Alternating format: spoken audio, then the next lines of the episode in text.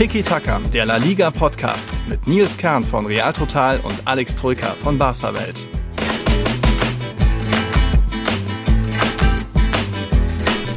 Hola aus Madrid. Tiki Taka ist wieder vor Ort und das jetzt auch länger. Bis zum Saisonende darf ich, werde ich in Viva España verweilen und ich glaube, Alex ist schon ganz neidisch, oder?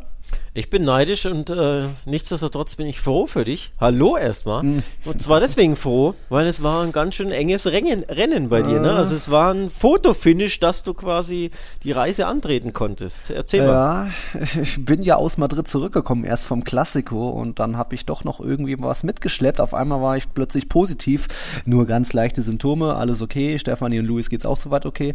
Aber ja, dann irgendwie Freitag war es erst endlich dann wieder negativ, Samstag den zweiten und Sonntag dann die Bestätigung, oh Gott sei Dank, wir können wirklich verreisen, ich musste keine Flüge umbuchen oder so, die Unterkunft verschieben. Also das hat es nochmal ein bisschen spannend gemacht, aber wie gesagt, uns dreien geht's gut. Ich war auch nur so die ersten zwei, drei Tage Nase gelaufen und so weiter, aber jetzt sind wir hier. Luis hat auch die Reise sehr gut mitgemacht, war ja von äh, Nürnberg mit Zug nach Frankfurt, dann dort der Flieger, bis man in der Unterkunft ist, sind ja auch irgendwie, keine Ahnung, elf Stunden. Sehr entspanntes Baby. Und jetzt Quizfrage, Alex, was meinst du denn? Wie kriegt man ein Baby dazu im Flugzeug, dass es nicht schreit? Oder äh, was ist was macht es wahrscheinlicher, dass es nicht schreit? Ähm, oder dass es, dass es quasi eingelullt wird. Äh, ja, du zeigst ihm ja. natürlich Real Madrid-Spiele, denn die sind nicht so ergiebig.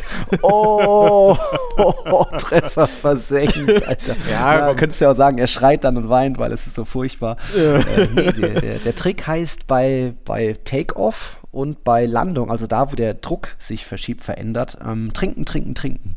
Dass er da irgendwo in die Brust kommt oder an die Flasche und einfach gar nichts von dem Druck merkt und dann einfach die ganze Zeit ruckelt das Flugzeug und er denkt sich so, hä, okay, ist ja irgendwie ein cooles Auto, das können wir häufiger machen, aber vom Druck merkt er nichts. Also da entspannter Flug und vielleicht jetzt auch eine entspannte Folge, wobei es gab ja hier und da wieder den ein oder anderen Aufreger in La Liga. Hm, bei Real Madrid waren das vier oder so, bei Barca gab es glaube ich auch einen, bei Atletico den Elfmeter. Ich glaube, am Ende ist vielleicht alles halb so wild, aber wir wollen ja trotzdem drüber reden. Die Leute wollen ja trotzdem hören, was wir so zu sagen haben. Und es wird auch eine besondere Folge. Ähm, der eine oder andere kennt mittlerweile unseren neuen Patreon, den Max. Der ist ein Rochi Blanco, der hat bei Atletico einiges, einiges zu sagen. Den lassen wir später noch zu Wort kommen. Und dann haben wir natürlich noch, es ist jetzt wieder hier englische Woche, Europa League, Champions League.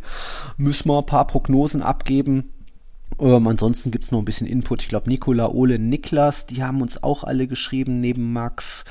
Also, ja, bisschen volle Folge. Ne? Wie immer. Wie immer. Ja, langweilig wird es äh, langweilig wird's natürlich nicht, ne? Also nicht nur bei euch, bei Familie Kern und Co., sondern mhm. auch in La Liga. Langweilig wird es nicht. Hm. Ja, vor allem gab es jetzt in La Liga jetzt schon den neunten Trainerwechsel. War ja frisch, Länderspielpause hat begonnen und wir haben gedacht, so, uh, sieht düster aus bei Mallorca irgendwie. Da hatte ja ähm, Luis Garcia eigentlich die Mannschaft direkt wieder zurückgeführt, tolle Arbeit gemacht, aber irgendwie war da auch der Wurm drin. Und ja, jetzt ist es da passiert. Ähm, neunter Trainerwechsel der Saison. Das nach 30 Spieltagen ist schon nicht wenig, würde ich mal sagen. Und Mallorca hofft da jetzt auf den Effekt eines ja, alten Haudegens, eines alten Feuerwehrmanns. Javi Aguirre hat damals, glaube ich, war das Leganes nicht retten können, aber war ja eine knappe Geschichte, glaube ich, damals noch mit irgendwie gegen Real der letzte Spieltag. Da war ja sowas. Ja, aber jetzt auch das Debüt 0-1 bei Getafe verloren und das schon auch nicht unverdient. Ich, ich erinnere mich da an diesen Lattenkracher von Oscar Rodriguez. Ähm, Getafe hat, wenn Getafe schon mehr macht als du als Mallorca, dann läuft vielleicht das eine oder andere schief und dann am Ende war es, glaube ich, Joker Majoral, der dann gestochen hat nach einem feinen nach einem feinen Steckpass. Also da Sieg für Mallorca. Haben ja auch noch einen Elfmeter verschossen durch Ünal. Ja, Big Point für, für Retafe natürlich, die nicht nur weiter super, super gut drauf sind, sondern erneut ähm, ja, einen, einen großen Konkurrenten hinter sich gelassen haben. Drei Punkte gegen Mallorca sind ja quasi sechs Punkte. Ähm, also ein Sechs-Punkte-Spiel äh, sozusagen. Zehn Punkte vor. Nee, wie viel sind es? ich kann nicht zählen, sechs Punkte Vorsprung, sorry. Sechs hat Retafe jetzt auf Mallorca, also auf den ersten Nicht-Abstiegsplatz. Von daher, ja, im wahrsten, fast schon im wahrsten Sinne des Wortes, ein Sechs-Punkte-Spiel. Ähm, nee, also erneuter Big Win zeigt mal wieder auf Retafe ähm, unter Kike Sanchez Flores. Wow, tolle, tolle mhm. Arbeit.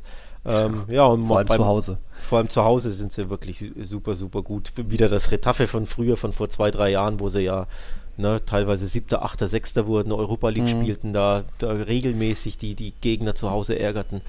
Also das ist schon sehr, sehr gut. Ja, und weniger gut ist das 0-1 aus Mallorcas Sicht, denn die sind jetzt natürlich auch ähm, auf dem Abstiegsplatz. Plus mhm. auch noch ein Pünktchen verloren gegenüber äh, Cadiz und gegenüber Granada beispielsweise. Denn mhm. die beiden haben jeweils einen Punkt geholt. Vor allem Cadiz mhm. einen ziemlich guten Punkt, außer ähm, in Valencia 0 zu 0. Sprich, Cadiz ja. hat jetzt schon zwei Punkte Vorsprung vor Mallorca. Plus das ah. be bessere Torverhältnis. Also. Ja, immerhin, äh, ja, trotzdem kann sich das ja schnell wenden, aber. Nee, klar, ja, aber es fällt schwierig bei Mallorca irgendwie zu sagen, dass da jetzt noch der ganz große Trainereffekt kommt. Javi Aguirre ist da jetzt auch nicht, glaube ich, der ganz große Motivator, sondern eher der es dann ja ein bisschen konservativer vielleicht angeht. Wie gesagt, ein alter Haudegen, der eigentlich weiß, was er macht, aber vielleicht seine letzten Erfolge da auch schon eine Weile her sind. Spannend bei dem Spiel war also eines der Highlights in diesem Spiel. Wir haben es dann noch mit Tiki Taka geteilt, aber La Liga typisch natürlich das Video schon gelöscht. Matteo Laos hat da fast hier so einen 360-Grad-Turn gemacht und irgendwie vier gelbe Karten auf einmal ausgepackt. Das war, sieht man auch nicht oft, so eine, so eine Szene von dem Schiedsrichter. Hat er sich mal wieder äh, eingegönnt. Ähm, das war jetzt nicht so der unbedingt der Aufreger, eher noch der Elfmeter, aber auch da wieder so eine typische Szene. Franco Russo hat den Oberarm am Oberkörper dran angewinkelt, keine Luft dazwischen, aber dann der der, äh, was ist es dann, Elle Speiche, wie der Unterarm, der ist halt ein bisschen abgespreizt. Kurze Distanz wird er angeschossen äh, im Strafraum, macht, sich dadurch ein bisschen breiter mit der Körperfläche. Ja, das weiß man mittlerweile, da gehört dann auch der Unterarm nicht hin, deswegen war das dann Elfmeter. Aber Enes Ünal hat verschossen, deswegen war das dann gar nicht mehr so der große äh, Aufreger. Mallorca hat aus anderen Gründen verloren, aber wir kommen zu einem Spiel mit eben drei, vier anderen Aufregern in Anführungszeichen. Bin gespannt, was du zu dem Spiel zwischen Celta Vigo und Real Madrid sagst. Es gab ja drei Elfmeter und auch noch ein Tor von Celta, was aberkannt wurde. Äh, willst du vielleicht gleich loslegen? Dann können wir gleich was abhaken. Eigentlich wollen tue ich nicht, nee. ja, also, viel sagen wollen tue ich nicht. Ähm, ja, sonst laufe ich Gefahr, dass mein Blutdruck wieder steigt. Und ehrlich ja. gesagt, jetzt ist ja hier Montagabend schon. Eigentlich ist er ziemlich äh, runtergefahren, mhm. der Blutdruck. Ich möchte gar nicht, dass ich ihn wieder hochfahren muss um ehrlich zu sein. Also nee, das war schon aufregerisch für mich und äh, die Anführungszeichen sind für mich auch eher nicht angebracht. Also Alle vier Szenen? Ja, ich habe jetzt gar nicht mehr alle vier auf dem äh, Schirm. Also fangen wir mal äh, der Reihe nach an. Ich habe nur noch nur drei auf dem Schirm. Waren ja nur drei Elfmeter. Was war denn? Ach so, die vierte ja, war das Abseits, ne? Genau, genau. Ähm, stimmt, stimmt. Ja, so gesehen doch vier, vier auf jeden Fall Aufreger und aus Zelter-Sicht kannst du viermal sagen, naja, wir hm. hatten Pech, so nenne ich es jetzt mal. Hm. Ähm, fangen wir mit dem mit dem äh, Abseits sogar an, weil das hm. die einzige Nicht-Elfmeter-Szene ist. Es ist halt unglücklich, dass Alspass dahin geht, ne, zum Ball, ja. also sich hinbewegt, auch wenn genau. er natürlich nicht interveniert im Sinne von, er spielt nicht den ja. Ball, aber er läuft aktiv hin und das ist sein Fehler. Er darf ja. da nicht hinlaufen. Und dadurch muss ja so Alaba so einen leichten Bogen um ihn rumlaufen. Genau. Und das ist das Problem. Ähm, die Frage ist natürlich trotzdem, und ich glaube, bei der Zone haben sie es auch gestellt, hätte Alaba, auch wenn Aspas da nicht wäre, den Ball trotzdem klären können und wir können es halt nicht, nicht auflösen. Man weiß es nicht. Also es kann auch sein, dass Alaba, selbst wenn Aspas da gar nicht steht mhm. oder da gar nicht ist, trotzdem den Ball nicht klären kann, weil er nicht hinkommt. Ja, aber Aspas läuft aktiv dahin und bleibt dann im ja. letzten Moment dann trotzdem weg, aber dieses Hingehen, ist le leider das Problem. Sehr ja. unglücklich für Celta.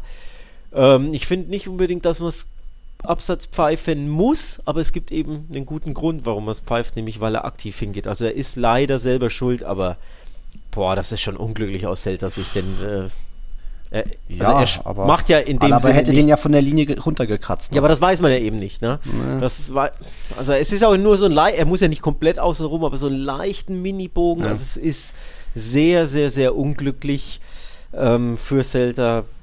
Dämlich von mhm. Aspas, dass er erst hin, weil er, er weiß ja sogar, dass er im ja. Abseits ist. Also er geht ja hin Meinst und merkt echt? aber, er ist im Abseits und bleibt dann wieder weg, aber er läuft trotzdem aktiv so zwei, mhm. drei Schritte hin und das hätte er nicht machen dürfen. Ja. Und das, ja. Also leider selbst schuld. Also man, ja. es ist schon keine falsche Entscheidung, aber es ist eine sehr, sehr unglückliche aus Sicht.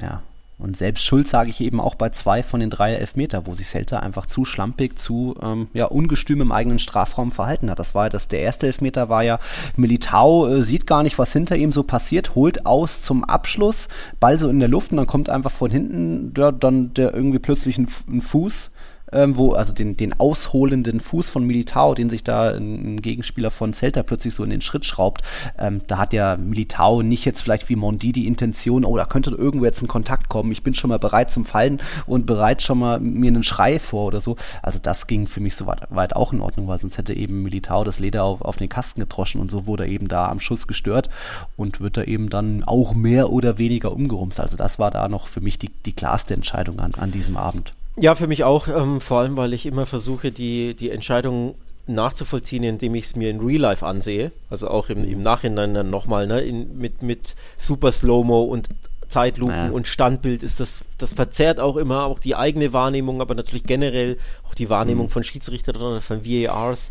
Ähm, ich finde, man sollte immer versuchen, sich hineinzuversetzen in den Schiedsrichter, so gut es geht. Klar, man steht nicht auf dem Platz, man hat einen anderen Sichtwinkel mhm. vom Fernseher, logisch, durch die Kamera. Nichtsdestotrotz, wenn man versucht, es in Real Life zu sehen, kann man sich am ehesten hineinversetzen ähm, in die Szene und dann für sich entscheiden, oh, hätte ich da Elfmeter geben oder nicht. Und ich hätte mhm. in Real Life, glaube ich, tatsächlich auch bei Militao direkt auf den Punkt gezeigt, weil das eben, wie du schon sagst, der stellt sich blöd an, Nolito, ähm, läuft ihn da in die Quere quasi, ne, von hinten rein. Ja. Natürlich, er will ihn nicht faulen, ja. er will nur irgendwie dahin, um zu stören, um zu blocken, um was auch immer, ja. aber läuft ihm in den Schuss ein, es ist halt einfach auch blöd angestellt, ne, also Pech gehabt, genau. blöd angestellt, selbst schuld, aber in Real Life hätte ich da auf den Punkt gezeigt. Nur, mhm das hätte ich bei den anderen Szenen in Real Life eben nicht getan. Am mhm. allerwenigsten bei der dritten, aber auch schon bei der zweiten ja. war ich in Real Life nicht bei, oh, da pfeife ich, sondern eher, oh, der sucht den Kontakt. Also der will irgendwas, in dem Fall Rodrigo war es, mhm. glaube ich, beim zweiten, ne? Rodrigo, der ja. versucht was zu machen, der versucht was zu schinden, der versucht sich faulen zu lassen. Das war schon in Real Life mein Eindruck. Und ich finde, die mhm. Bilder haben das auch ähm, bekräftigt. Also sowohl beim zweiten bei Rodrigo als auch beim dritten bei, wer war der dritte? Äh, äh, Mendy. Mondi, Mondi. Mondi, ne, so. Mhm. Und in Real Life hatte ich bei zwei und bei drei eben auch den Eindruck, das ist kein aktives Foul des Verteidigers, sondern ein mhm. aktives Suchen des Stürmers. Und da bin ich kein Fan davon, da Elfmeter zu pfeifen. Ja, ähm, Rodrigo eben kriegt er das Bein mehr oder weniger gestellt. Das muss er dann fast schon annehmen. Aber was Mondi hat einfach nur die Intention, einfach irgendwo den Kontakt zu suchen. Er macht ja sogar noch eine Art Ausfallschritt, um irgendwie. Ja, ja. Der Gegenspieler zieht ja sogar seine Beine ja, zurück, macht es quasi, stimmt, den, da, damit er nicht getunnelt wird, zieht er die Beine zusammen. Und Mondi, statt einfach drumherum zu gehen, hätte er an den Ball kommen können, dranbleiben können, sucht er, fädelt er da irgendwie ein. Und das gefällt mir auch nicht, dass du nur mit der Intention in den Strafraum gehst, irgendwie einen Elfmeter rauszuholen. Also ja, Kontakt und irgendwann waren, waren dann auch noch die Sohl die, oder die Stollen vom Gegenspiel auf Mondis Schuh in der super Zeitlupe, aber das ist mir eigentlich auch zu wenig. Ja, und, aber genau ähm, da, da, sind wir ja beim Thema. Ich habe versucht, den Real Life für mich zu bewerten, mh. also in Realgeschwindigkeit. Und jetzt, wenn wir dann, wie gesagt, die Zeitlupen nehmen und Standbild ja. und Super Slow-Mo und dann eben sehen, was Mondi da macht und was vor allem der Celta-Verteidiger gar nicht macht, oder hm. versucht zu verhindern, nämlich er macht sich ja sogar klein. Also er hat ja versucht, sogar die Beine zusammenzunehmen, um ihn nicht ja, zu genau. berühren. Genau. Und das meine ich ja, wenn ich in Real Life für mich denke, ja. oh, der hat wohl geschunden, Eindruck mhm. Real Life, und das gleiche ich dann mit den Bildern ab und im Optimalfall macht ja der Schiedsrichter das, weil ihm der Wahr sagt, guck dir das nochmal an. So wäre das ja das mhm. Optimum, ne? Selbst wenn er für sich ähm, Elfmeter entscheidet, dass ihm der Wahr sagt, guck dir das nochmal an und wenn du es dann anguckst, dann kannst du es ja abgleichen mit dem, was du vermeintlich gesehen haben möchtest in deinem Kopf. Mhm. Und die Bilder zeigen ja, nee, der Zelda-Spieler spielt da kein Foul, will auch kein Foul spielen, macht sich klein, zieht die Beine zurück und der Real-Angreifer will sich faulen lassen, will den mhm. Kontakt mhm. von sich aus initiieren, also macht eine aktiven Bewegung, macht einen Schritt rein in den Zelda-Verteidiger, lässt sich in den Reihen fallen das darf kein Elfmeter sein. Niemals darf das Elfmeter sein. Und das, da kommen wir wieder zum Thema wahr. Der VAR muss den Schiedsrichter da hinweisen, dass das kein Foulspiel ist des ja, Zelda-Spielers. Ist halt wieder so ein softer Kontakt. Ja, aber er muss ihm doch sagen, ich verstehe, warum du es gepfiffen hast, mhm. aber guck dir die Bilder an, denn die geben das nicht wieder. Ja. Der, der Kontakt wird initiiert vom Realspieler. Das ja. muss der, das sein, was der, was der VAR dem mhm. Schiedsrichter mitgibt. Und dann rennt der Schiedsrichter an den Bildschirm, schaut sich's an und optimalerweise revidiert das seine Entscheidung. Ja. Und das ist das Hauptproblem. Warum wurde denn das wieder nicht gemacht? Sprich, es ist wieder ein Fehler, ein Fehlen, ein, ein Lapsus des VARs. Natürlich auch des mhm. Schiedsrichter in erster Instanz, aber die zweite Instanz, die höhere ist, Instanz, ist immer der VAR, der da den Fehler korrigieren kann weil er alle Szenen der Welt und alle Zeit der Welt hat, es sich in Ruhe anzuschauen und er macht den zweiten Fehler on top und den für mich eben viel gravierenderen Fehler, weil mhm. er sich ja anschauen kann. Und deswegen ist das für mich, ja. genau, und deswegen ist das für mich ein furchtbar schlechter Elfmeterpfiff und ein furchtbarer Fehler und dann im Endeffekt auch ja, kann ich verstehen, dass sich äh, Zelda beschissen vorkommt oder dass sie sagen, ja, wir wurden da betrogen, beschissen, wie auch immer. Denn es stand ja 1 zu 1 und ohne diesen Elfmeterpfiff mhm. geht das vielleicht 1 zu 1 aus. So. Ähm. Von daher da nicht so geil. Ja, ne? bestimmt auch nicht äh, beklagen können, weil so viel haben sie jetzt auch nicht investiert. Ist schon alles klar. Das ist ein glücklicher Sieg, sage ich schon auch. Aber von den vier Entscheidungen, strittigen Entscheidungen gehen eben schon in meinen Augen drei in Ordnung. Unser Niklas, der Patreon, hat uns auch geschrieben und er fasst es zusammen. Viel Wind, viel Wind und nicht viel. Nur der Elfmeter von Mondi war zweifelhaft. Alle anderen Entscheidungen sind absolut vertretbar. Auch der Elfmeter an Mondi ist für mich definitiv keine klare Fehlentscheidung. Natürlich ist es eher kein Elfmeter, da er den Kontakt schon sucht, aber es gab definitiv schon schlimmere Entscheidungen. Jetzt kommt komischerweise wird das Handspiel von Araujo gestern nicht thematisiert, aber auch hier hätte man Elfmeter geben können. Ja, da kommen wir später nochmal beim Barca-Block zu dem Punkt. Also ja, es bleibt wie immer ein Streitthema und jetzt ist natürlich die große Aufregung. Real Madrid hat jetzt zehn Elfmeter in dieser Saison schon bekommen. Keine andere Mannschaft hat mehr. Was meinst du, wer folgt da auf Platz zwei mit den zweitmeisten Elfmetern? Äh, nicht Barca, glaube ich. Nee, ähm, Barca steht bei die, die hatten, die hatten, glaube ich, nicht so. Sieben habt ihr. Nicht so, so, so super viele. Zumindest in, letzten, in letzter Zeit, glaube ich, nicht mehr. Nee. Ähm, ich, ich sag, ich sag, ich sag Atletico. Nee, nee warte mal. Waren es nicht, war es Bilbao sogar? Oh, Atletico erst drei, boah. Das ja, ist echt das Atletico erst drei? Nee, Bilbao, glaube ich, auch ganz wenig. Was sehe ich hier? Fünf. Es ist äh, auch typisch, äh, vielleicht, jetzt wirst du sagen, ach, Bordalas, FC Valencia. Die ah. wissen noch, wie man sie rausholt. Ja. Acht Stück bei denen. Ja, krass. Äh, ja, immerhin. Aber immerhin. insgesamt, glaube ich, in der La Liga-Historie hat er jetzt Real mit Abstand die meisten irgendeine, irgendeine historische Marke geknackt. Sind es 500 Elfmeter oder keine Ahnung? 500.000? Ich, ich, weiß es nicht. ja, ja. Mal irgendeine, irgendeine Marke, meine ich, eine historische, ja. haben sie geknackt. Ähm, hab's nur so aufgeschnappt auf Twitter. Ja. Ähm, übrigens, äh, hast du mitbekommen, was Aspas nach dem Spiel gesagt hat? Angesprochen. Ja, von wegen komm Pablo, den, den hätte er doch selbst auch genau, schießen können. Das, das hat noch gefehlt. Der, genau, das Einzige, was noch gefehlt hat, ist, dass der Schiedsrichter Pablo, wie auch immer, weiß ich jetzt nicht, ja. wie er hieß, dass er den nächsten noch einen on top pfeift und den dann selber schießt. ähm, äh, fand ich witzig, aber nicht amüsant, fand ich sehr pointiert, mhm. aber irgendwo auch ein bisschen angemessen. Also ich sehe es tatsächlich ähm, ja, ein bisschen deutlicher als unser, unser Patron ähm, Niklas. Für mich ist das ich will jetzt nicht sagen ein Skandalelfmeter, das ist immer so beim Thema Do Doppelpass und Polemik. Mhm. Ähm, das mag ich ja nicht so gern, aber ein absolut falscher Elfmeterpfiff, zumindest mhm. der letzte. Nochmal, ich hätte den vorletzten auch nicht gegeben in Real Life, aber spätestens der letzte ist wirklich komplett falsch für mich und deswegen kann ich absolut verstehen, dass sich mhm. Celta da aufregt. Denn nochmal, es war ja auch der Entscheidende, ne? Es ging 2-1 aus, wenn es jetzt 3-1 ausgeht und es der Elfmeter zum dritten Tor, mein Gott, ne? Ähm, aber so war es der Siegtreffer per Elfmeter. Das, und dann drei on top Ne, das hm. ist schon unglücklich und deswegen verstehe ich schon, warum Aspas da das nicht so geil fand und sich da ein bisschen pointiert äußert. Ja. Nur um äh, die Aufregung ein bisschen abzumildern, sollte jetzt jemand schreien, ach, Real kriegt immer die meisten Elfmeter. Letzte Saison war das gar nicht der Fall. Da hatte Real Madrid die wenigsten Elfmeter bekommen. Damals nur drei Stück. Barca stand bei acht, Atletico bei sieben und die meisten hatte Villarreal damals mit 13 Stück. Das ist auch eine Ansage. Da hatte Gerard Moreno, äh, stand dann dadurch ganz weit oben in der Torjägerliste. Jetzt steht natürlich Karim Benzema ganz weit oben. Der hat jetzt seinen Saisonrekord eingestellt. Der kommt noch aus der Saison 2011-12. Damals hat er in äh, wettbewerbsübergreifend 32 Mal getroffen. Jetzt steht er bei 34 Treffern. Nur eben äh, in 35 Saisonspielen, das 35. Tor hat er sich gedacht, ach komm, einen schenke ich euch. Aber auch der zweite Elfmeter ist eigentlich ein, äh, ein Aufreger, weil den hätte man, wenn man kleinlich ist, und das war der Schiedsrichter, hätte man den wiederholen müssen, weil da waren dann auch schon ein, zwei Celta-Spieler deutlich stimmt, eingelaufen noch stimmt, vor der stimmt. Ausführung. Ich, ich meine, ich habe auch ein Standbild gesehen, aber da war auch hm. die bisschen zu viel abgeschnitten, also so 100% habe ich es nicht mitbekommen, aber ein Standbild ja. habe ich aufgeschnappt, da waren Celta-Spieler zu viel drin, aber auch da wieder Standbild. Ich hätte es ja. dann auch in, in, also in normal sehen müssen als Highlight Reel, als, als, ne, als Szene ja. und nicht nur als Bild. Das ist ja immer schwierig, wenn da die Hälfte fehlt.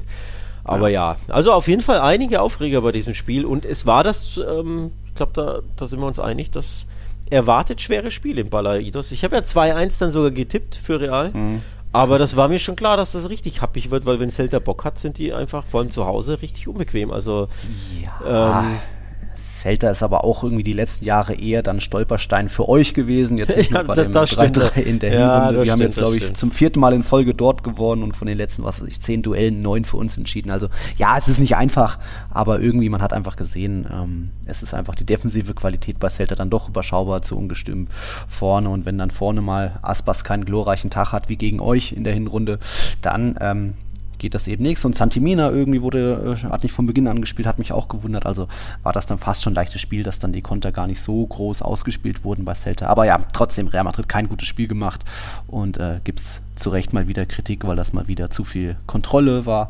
Aber wie das dann gegen Chelsea aussieht, ob es da vielleicht auch wieder zu viel Kontrolle, zu viel Angsthasenfußball gibt, das machen wir später noch mal ein bisschen Champions League Prognose. Ich würde mal eine Mannschaft loben und das ist Real Betis. Die sind ja jetzt auch die letzten Wochen mehr und mehr durchgereicht worden, aber ich habe das 4-1 gegen Osasuna gesehen und muss sagen, auch wenn mal so wichtige Spieler wie ähm, Canales, Fekir, glaube Borja Iglesias und Willian haben auch nicht gespielt, aus verschiedenen Gründen, selbst wenn die mal fehlen, haben sie trotzdem noch genügend Männer, ähm, die wissen, wo das Tor steht. Und das ist einerseits natürlich Juanmi, der hat jetzt ähm, erstmals seit Januar wieder getroffen, seine Saisontore 13 und 14 gemacht. Dazu kamen dann noch bei diesem 4-1 noch zwei Vorlagen. Auch da Alex Moreno, richtig starkes Spiel gemacht, einer der vielleicht besten Linksverteidiger der Liga. Ähm, vorher noch irgendwie einen Kopfball an die Latte gesetzt und da merkt man einfach, ähm, dieses schnelle Spiel, die Außen einzusetzen, was man bei, bei Barca schon sieht, was jetzt auch bei Atletico wieder mehr und mehr kommt, irgendwie schnell nach außen, dann der Außenverteidiger legt direkt wieder nach innen. Das kann der ähm, Alex Moreno auf links gut, das kann aber auch äh, Bellerin auf rechts gut. Das hat mir schon imponiert und da frage ich mich, warum das Betis in den letzten Wochen gar nicht mehr so oft gezeigt hat, auch eben in der Europa League. Aber das war ein starkes Spiel. Ähm, die haben genügend Jungs, die wissen, wo das Tor steht und da eben ein verdienter Sieg von, äh, von Betis gegen Osasuna. Mal gucken, für Champions League wird das vielleicht jetzt doch nichts mehr, auch wenn ja, es nur vier Punkte zum vierten sind. Das ist ja jetzt der FC Sevilla.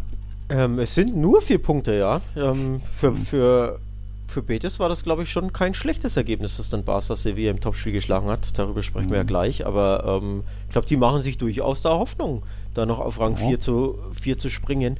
Ähm, ich habe mir gerade das Restprogramm an angeschaut, weil ich das recht interessant finde, auf wen Betis noch so trifft. Ah, letzter noch, Spieltag. Ja, letzter Spieltag gastieren sie in Madrid am äh, 35. Topspiel gegen Barca. Und dann uh. geht es noch nach Retafe. Das 5 zu 2 wieder. Es geht noch äh, nach Retafe, das ist auch ziemlich haarig. Mhm. Es geht nächste, nee, übernächste Woche nach San Sebastian zu Real Sociedad. Also da ein Topspiel Valencia steht mhm. auch noch an. Also Pokalfinale bald. Pokalfinale, genau. Das ist in ja. drei Wochen ist Pokalfinale. Also doppelt ja. gegen Valencia, nicht nur Pokalfinale, sondern auch in der Liga. Also ziemlich schweres Restprogramm. Sevilla mhm. finde ich ein bisschen leichter. Ja, in zwei Wochen noch gegen Real Madrid zu Hause. Ähm, und dann in Villarreal und gegen Atletico sind so die letzten, äh, also die schwersten Spiele.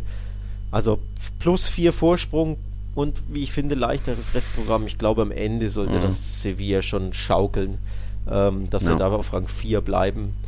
Denn die Frage ist, so eng es natürlich noch ist, 57, 57, 57, ne? heißt ja aktuell, also Barca, Atletico und Sevilla. Ja. Aber ich glaube, Barca und Atletico sind so gut drauf, die sollten sich die Champions League mhm. nicht mehr nehmen lassen. Ja, ja. Da ist einfach wieder auch das Selbstvertrauen da und bevor wir Atletico später loben, muss ich dann auch erstmal den FC Barcelona loben.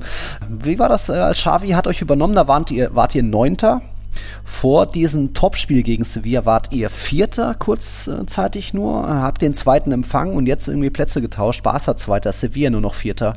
Und das, ja, man hat ja eigentlich nur gewartet, wann das Tor fällt und es lag in der Luft und äh, Sevilla hat ja nicht drum gebettelt, aber auch wieder zu wenig gemacht. Und dann, wenn sie mal über die Mittellinie kamen, haben sie es schlampig zu Ende gespielt. Und das ist, das ist dann auch einfach der, der technische Unterschied, wo dann auch die Qualität einfach Barca mehr hat. Oder Barca hat dann zumindest einen ja, ziemlich guten, gutes junges Talent, das auch mal irgendwie solche Golassos auspacken kann. Also leider geil, Petri. Leider, leider sehr geiles Tor gemacht. Ja, so leider ist es ja gar nicht. Es ist ja das für, für, die, Madrid, für die Madridisten das beste Ergebnis gewesen. Auch wenn der ein oder andere Ach, so Quatsch. Twitter da. Ja doch, weil sonst hätte ja sie Sevilla einen Punkt mehr, wenn sie unentschieden spielen. Sprich, ihr hättet einen weniger auf. Alter, die äh, halten sich doch nicht auf Platz 2. Ja, aber trotzdem. Ihr seid doch die, die viel, viel größere Bedrohung. Rein mathematisch betrachtet war es ja. das beste Ergebnis, weil du so ja, einen ja. Punkt mehr Vorsprung hast auf den zweiten. So. Und wer Zweiter ist, ist doch am Ende wurscht. Also ganz ehrlich, doch Schnuppe.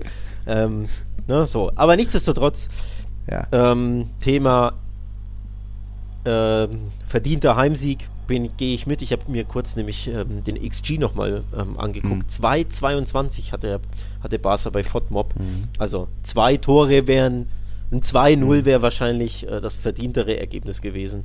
Was hatte denn Sevilla? Ja, 0,68, also so ein Oh, ein halbes Tor, halbes Tor hätten sie schießen mm. können, ja. Also ich kann mich jetzt nicht an die eine Sevilla-Szene erinnern, so ein Schüsschen gab es da mal von Lamela ja. und ja. aber so wirklich, du sagst es auch, das war in der Abwehr standen sie gut, sie sind die beste Abwehr ja. Spaniens. Das war völlig zu Recht der Fall, hat man gut gesehen. Die, wenn die verteidigen wollen, mhm. das können sie wie kaum eins weiter. Das ist fast schon das neue Atletico. Habe ich ja, glaube ich, bei hat das bei der Zone auch der Kommentator gesagt, weiß mhm. ich gar nicht. Irgendwo habe ich es gehört, so dass Sevilla mhm. so ein bisschen das neue Atletico ist. Ne, viele 1-0s und oftmals äh, minimaler Aufwand, maximaler Ertrag, super gut verteidigen können. Also dahingehend mhm. ähm, schon ziemlich Atletico-esker Auftritt. Top-Abwehr. Aber nach vorne, du hast es gesagt, war das zu wenig. Also im Umschaltspiel vor allem die paar Szenen, die sie hatten, da, wo ich mich dran erinnere, Ocampos zieht nach innen und dann ballert er ihn sonst irgendwo hin, rutscht ja, er halb dabei ist aus. einfach immer übermotiviert. Also auch beim Torschuss ja. übermotiviert, anstatt dass er ja. coolen Kopf und dann entweder ja. ne, rüberlegt oder was auch immer und dann macht, treibt er irgendein ein Zeug. Also oft schlecht und schlampig mhm. in den wenigen Offensivszenen. Defensiv, wie gesagt, waren sie super aber unterm Strich verdienter Sieg von Barca und es hätte, hätten ja wirklich auch wieder mehr Tore sein können. Also Frankie mhm. de Jongs Kopfball voll früh nach keine Ahnung wie viel, acht, neun Minuten, den kann man schon machen, finde ich, mit ein bisschen mehr besserem Timing beim, beim mhm. Kopfballspiel. Mhm. Ferran Torres wieder das eine Mal ein Torwart hoch angeschossen als Direktabnahme, den kann man auch besser platzieren. Äh, mhm. Äh, hinten raus gab es noch irgendeine Chance, an die ich mich jetzt nicht mehr erinnere, wer die hatte. Ähm, also unterm Strich war Barca die bessere Mannschaft. Es war schwer, es war ein absoluter Härtetest, es war ein Top-Gegner wieder mal, mhm. aber es war wieder ein Sieg, der verdient war und vor allem auch wichtig, der zu Null kam. Und auch das ist ja, ja ein Qualitätsmerkmal, ne? Das stimmt das stimmt. Kann man äh, aktuell nicht viel meckern. Ich kritisiere ja auch gern eure Abwehr, aber auch Piquet lässt er aktuell äh, immer weniger zu, du, überspielt er auch seine Langsamkeit. Du, ich fand alle in der Abwehr gut. Ich fand Jordi Alba richtig gut äh, hm. gegen den Ball, hat mir gut gefallen. Araujo ist einfach ein unfassbares Viech. Das ist so ein, so ein. Was auch immer der fordert, macht das doch Ohne Witz. Raus, also, ich weiß nicht, was Wahnsinn. der für Steroide frisst, ja, aber das ist wirklich krass, was das für ein Viech ist. Ne? Also, ja. dass er auch immer weiß, wie er den, dass er den Körper reinstellen muss, dass er nicht irgendwie. Ja tackelt wie wild oder so, sondern wirklich, der lernt dazu, dass mhm. er weiß, ich habe so einen Körper, ich habe den athletischen Vorsprung, ich bin schnell, ich bin kräftig, ich muss nur den Körper reinstellen. Das, mhm. das hat er so gut gelernt, das macht er jetzt schon so abgeklärt. Äh, wirklich brutales Viech, der Typ. Mhm. Also gefällt mir mega, mega gut. Äh, wie gesagt, Jordi Alba Piquet, gefühlt auch ein bisschen abgenommen, ein bisschen schneller geworden, hatte ich den Eindruck. Mhm. Also wirklich äh, dritter, vierter Frühling, auch Busquets ähm, gegen den Ball gefällt mir unter Xavi in den letzten mhm. Wochen und Monaten super gut. Also wir loben das Angriffsspiel von Barca. Ja, das Gegenpressing ist stark und sie schießen Tore, wenn auch diesmal nur eins, aber oftmals ja vier. Mhm. Aber auch gegen den Ball und auch in der letzten Linie die Abwehr, das ist wirklich verbessert. Also mhm. muss man echt, echt loben. Das war ein super schweres Topspiel, aber es war am Ende ein verdienter Sieg. Ähm, und es zeigt auf, Barca ist auch in Big Games wieder da. Ne? Wir hatten Atletico, mhm. wir hatten, äh, ja gut, Villarreal haben sie eher glücklich gewonnen. Auch ein Big Game, kann mhm. man sagen. Aber ähm, wir hatten den Classico, wir hatten, was vergesse ich, Napoli war ein Big Game, weil das ist ein Top-3-Team mhm. in Italien. Da musst du erstmal vier Tore schießen auswärts. Ja. Jetzt Sevilla geschlagen. Also, ja. das sind Ausrufezeichen sind einige Ausrufezeichen. Und Sevilla hat es gefühlt auch mal wieder eher äh, aufs Unentschieden vielleicht angelegt. Ja, die Defensive war stark, 20 Gegentore. Diego Carlos spielt eine sehr gute Saison. Aber man merkt einfach auch da, Jules Lopetegui, diese Topspiele, das wird irgendwie nichts mehr. Ich habe mir mal wieder den Spaß gemacht und zusammengerechnet. Gegen die drei Top-Teams in La Liga, Barça, Real und Atletico, hat er von 51 möglichen Punkten nur 12 geholt. Und davon 8 immerhin gegen Atletico. Einer noch gegen Reals, äh, drei Unentschieden gegen Barça das ist dann eben auch, jetzt kann man sagen, ja, Kader hier, aber nein, wenn man da irgendwie ständig mitmischen will und vielleicht doch mal Zweiter, Dritter werden, ist das einfach zu wenig, wie wir die, die letzten Wochen da regelmäßig kritisiert haben. Ja, und auch deswegen ja. habe ich ausgerechnet hier, was noch geht in, auf Rang 5 und 4, ne, mit Betis und mit Sevilla, weil nochmal, mhm. der Blick muss nach unten ähm, gerichtet werden. Das war ja jetzt der von den letzten zehn Spielen, ich glaube, das achte Spiel oh. ohne Sieg, siebte, irgendwie sowas. Oh, bestimmt, weil, weil ja. sie ja ständig unentschieden spielen. Auswärts, ja, sie, sie hatten, ja. ich glaube, sieben Unentschieden in neun Spielen. So, also mhm. dementsprechend. Äh, ähm, ja, achtes Spiel in zehn dann ohne, ohne Sieg von Sevilla. Also Blick nach unten nochmal. Mhm. Schade, dass es nicht noch ein Derby gibt. Ne? Ein Sevilla-Derby. So hinten ja. so am drittletzten, zweitletzten Spieltag, das wäre halt schon genau. geil gewesen. Genau, ne? das hätte man. Das müsste man nächstes Mal so planen bei der Liga. Ähm, Niklas hatte das vermeintliche Handspiel von Ronald Araujo in der, ich glaube, 25. Minute angesprochen ähm, im Real-Life-Szene, sage ich auch ganz klar, an, äh, angeschossen. Er legt den Arm ja sogar an. Dann gibt es dieses eine ungünstige Standbild, wo man sieht, da ist ein bisschen Luft zwischen Oberarm und äh, Oberkörper, aber auch das war so kurze Distanz. Ich glaube, auch Martial hat ja da exakt hingezielt und äh, ich sehe da keine Intention von äh, Araujo irgendwie, dass da was rauszuckt oder so. Also ging in Ordnung für mich, dass da kein Elfmeter gegeben wurde. Ja, unterschreibe ich. So hat ja auch der, der Zone-Kommentator ähm, mhm. sehr, sehr gut zusammengefasst. Also mehr gibt es dazu nicht zu sagen. Das war absolut ja. die korrekte Entscheidung. Ja, okay. Dann haben wir eine ewige Frage zwecks Transfers. Hat unter anderem Nikola nochmal gemeint, so realistische Transferziele bei Barca, äh, auch Real später noch, Cassie, Christensen, sind die jetzt schon fix? Laporte hatte ja da was angedeutet. Wie ist das? Ja, er hat gesagt, dass äh, zwei Namen sind fix, zwei Spieler, eine in der Verteidigung, eine im Mittelfeld. Und das sind die beiden, die gehandelt werden seit Wochen. Es gab, gibt seit Wochen die, die Berichte, dass beide, logischerweise sind ja ablösefrei, dass beide sogar schon ähm, zugesagt haben, unterschrieben haben sollen. Es gab Verhandlungen etc. mehrfach. Also die man kann davon ausgehen, dass es tatsächlich diese beiden sind. Ähm, bei Aspilicueta gibt es ja einen den Barca ja auch will, der ja auch ablösefrei ist, gibt es einen Passus im Vertrag, dass sich der Vertrag irgendwie automatisch um ein Jahr verlängert und offenbar ist das äh, passiert. Ah. Ähm, nur die Frage ist, will Aspilicueta das jetzt überhaupt? Oder, oder, so. oder also irgendwie gab es da wohl eine, eine, Verabredung, eine mündliche im Verein, dass Aha. er wohl, wenn er möchte, dass er, dass er trotzdem gehen kann. Muss man mal abwarten. Also, ähm, aber allein aufgrund dessen Pass, dieses Passus im Vertrag oder dieses äh, ja, mhm. Details kann man davon ausgehen, der Verteidiger, der ablösefrei kommt, wird Christensen sein. Und witzigerweise haben sie sich unter der Woche mit noch einem anderen Verteidiger ja, getroffen, der, Deutschen. der auch ablösefrei ist und der auch bei Chelsea spielt, nämlich, ähm, ich glaube, Sarsenisi heißt er, der, der Agent von Rüdiger, so. von Antonio Rüdiger, war in Barcelona Sarsenesi hat er nicht mal bei Dortmund Ja, ja, ich glaube, das ist ein, ah. Äh, ich meine schon, ja, ja, ich, ich meine, ja. es war ein Dortmund-Spieler.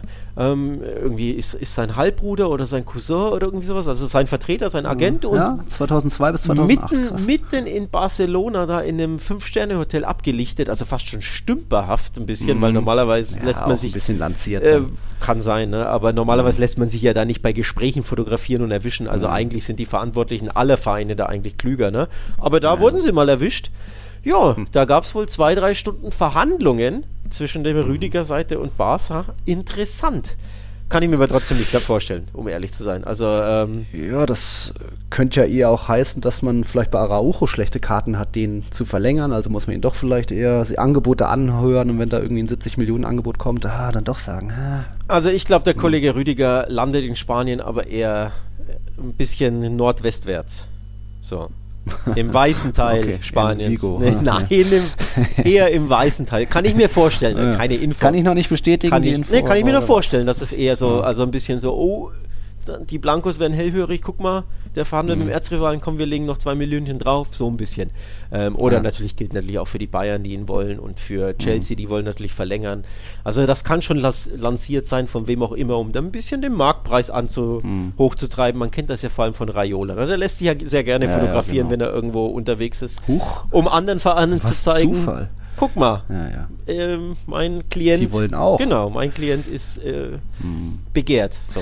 Ja. Also es würde mich überraschen, denn du hast Araujo, du hast Piquet, der wird weitermachen, du hast Eric Garcia ähm, mhm. und dann eben Christensen. Plus du hast noch Longley und Longley um Titi. Um Titi auf der, auf der Lohnliste. Also das allein sind äh, was, sieben, sechs mhm. Innenverteidiger. Äh, ist ein bisschen Matsch, ne? Klar, sie werden um Titi und äh, Longley, glaube ich, möchten sie abgeben. Aber nichtsdestotrotz, äh, ich kann mir mhm. nicht vorstellen, dass da ja. Rüdiger bei okay. Barca landet, um ehrlich zu sein. Okay, okay. Nikola hatte noch ähm, bei Real eben auch so realistische Transferziele angefragt. Da gibt es eigentlich aktuell natürlich nur Mbappé. Ja, auch das, was er gestern gesagt hat, das sind ja auch nur, was soll er sonst sagen, Aussagen. Ähm, Linksverteidiger wird passieren, Rechtsverteidiger ist jetzt dieser Vinicius Tobias, den schaut man sich erstmal an. Chuamini könnte passieren, genauso auch Pogba, je nachdem, was Raiola da noch will. Und ähm, ansonsten ist da noch nicht viel im Orbit. Haaland auch natürlich immer noch eine Option. Ähm, ich fand da noch spannend von Ole Input bezüglich Frank Cassie, ähm, was da so deine Einschätzung ist. Also er schreibt, ich finde, er ist ein guter Passspieler, aber als alleiniger Sechser, speziell, speziell bei Barca, er ist kein guter Passspieler, kein guter Passspieler. Genau deswegen als alleiniger Sechser, speziell bei Barca, kaum vorstellbar, weil du ja da auch ein bisschen ne, Qualität mitbringen musst im Aufbauspiel. Und da, da hat er, glaube ich, schon dazu geschrieben, ob er so der nächste Song werden könnte. Oh, witzig, dass er das schreibt. Ich hatte diesen Gedanken tatsächlich auch. Und, und auch wirklich mit Song. Ich musste auch an Song denken. Ich habe nämlich ähm, Highlight Reel, so, ein, also so kleine Ausschnitte gesehen, ähm, ja. wie er sich in manchen Situationen ver, ver, verhält. Der Kollege Cassie. Cassie oder mhm. Cassier, ich weiß gar nicht, ob man das eh uh, spricht, ähm, ehrlich zu sein. Ich weiß nicht, wie da die Regeln sind ja. äh, der, an der Elfenbeinküste. Aber ja, da, da musste ich so ein bisschen an, an Alex Song denken, ja, wo der sich auch nicht ganz so wohl gefühlt hat oder sich schwer tat ja. beim FC Barcelona. Das ist halt immer mit, mit Spielern, die aus anderen Ländern kommen, von anderen Vereinen, die auch mhm. teilweise ganz anderen Fußball spielen, ne, wo, wo der Fokus ja, ja, gar nicht so auf Ballbesitz oder auf konstruktives, aktives äh, Spiel ja. gelegt ist. Ähm, also nicht so krass wie bei Barca, ne? Positionsspiel äh, etc. Und die sich mhm. dann enorm schwer tun bei Barca, weil das halt einfach das, der schwerste Fußball der Welt ist, so nenne ich es einfach mal. Und deswegen äh, kann ich mir schon vorstellen, dass er sich schwer tun wird, auch wenn ich jetzt zu wenig Milan sehe, um zu sagen, er passt nicht oder er wird Probleme mhm. haben oder er ist ein Top-Neuzugang oder nicht. Das mag ich nicht einzuschätzen. Dafür sehe ich viel zu wenig italienischen Fußball und dann auch erst recht Milan. Weiß mhm. ich nicht. Aber ich könnte mir vorstellen, dass er sich tatsächlich schwer tut und dass er eher so als Market Opportunity gesehen wird. Also er ist ablösefrei mhm. und man probiert es halt aus und er ist ein, oh. ne, kann verschiedene Positionen spielen, also kann ja die 8 spielen, die 6 und sogar die 10, glaube ich, wobei die 10 oh. am wenigsten, aber er könnte mhm. da eingesetzt werden, also ein bisschen offensiver, ist, okay. ist ziemlich schussstark. Ähm, ist ein guter, äh, super guter Elfmeterschütze, schießt, glaube ich, die Elfmeter reihenweise bei, ja, bei Milan. Ja, aber ich sage ja nur, ne? Ja, so, ja. Also ein Mittelfeldspieler, der acht Tore hat, weil acht davon Elfmeter sind, der steigert seinen Marktwert auch, weil er einfach oft Tore schießt. So. Und deswegen, Market Opportunity kann sein, dass man sagt, ja, man versucht es halt und wenn es nach einem Jahr nicht klappt, mein Gott, dann verkaufst du ihn halt für einen 15er, 20er an. Mhm Napoli, Bradford, an, ja. nein, aber halt an Arsenal, an Napoli, an ja, wen auch okay. immer, an Valencia, an Atletico, keine Ahnung. Dass Barca auch so denkt, also von wegen, ne, wenig Risiko, weil er ablösefrei ja. ist. Klar, du zahlst Gehalt und im Hintergrund ein bisschen Handgeld, aber mhm. in der Regel kannst du das nach einem Jahr mit einem Verkauf wieder reinholen. Also ich glaube, das könnte schon auch der mhm. Hintergedanke sein, weil ein fußballerischer Fit ob er der ist, bleibt abzuwarten, um ehrlich zu sein. Ah, okay, okay, okay, gut.